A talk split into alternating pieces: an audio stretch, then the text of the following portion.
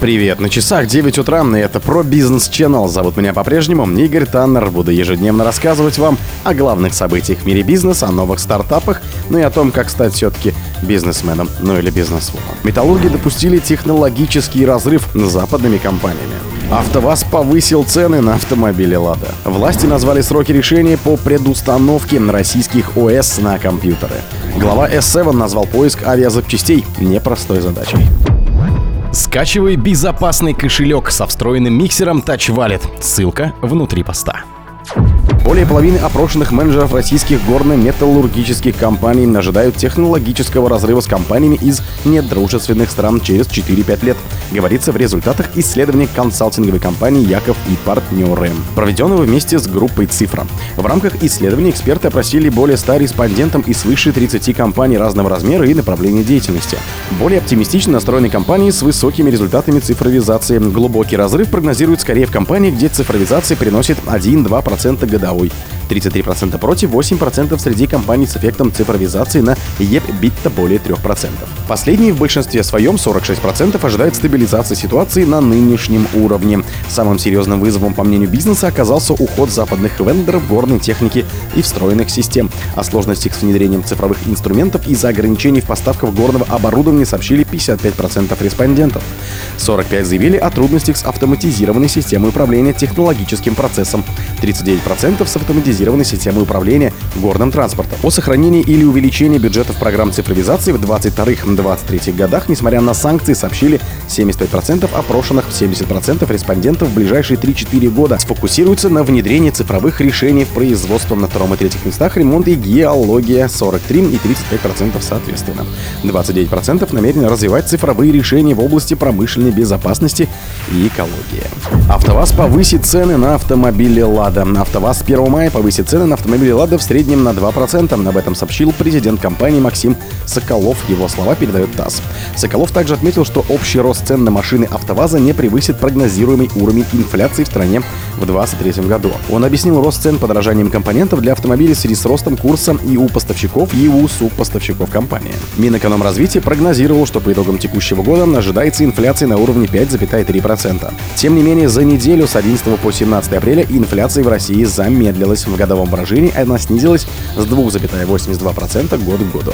В 2022 году доля компании на российском рынке по оценкам АвтоВАЗа выросла с 21 до 27,9%.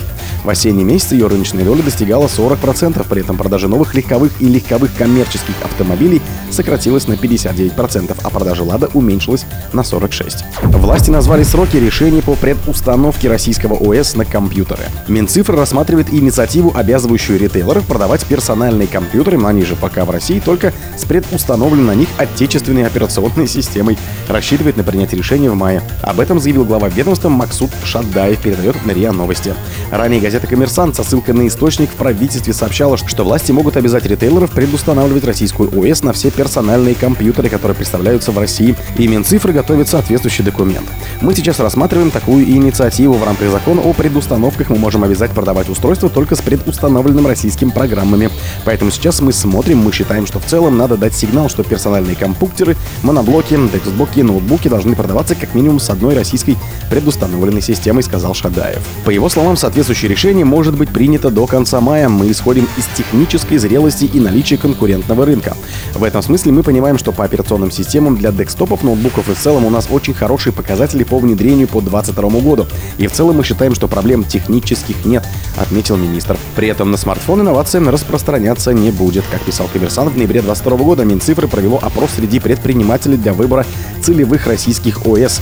По итогам были выделены ОС Astra Linux, ОС Alt, Red OS, который базируется на Linux. По данным газеты Минцифры планирует нести проект, обязывающий предустанавливать российскую ОС на ПК уже во втором квартале 2023 года.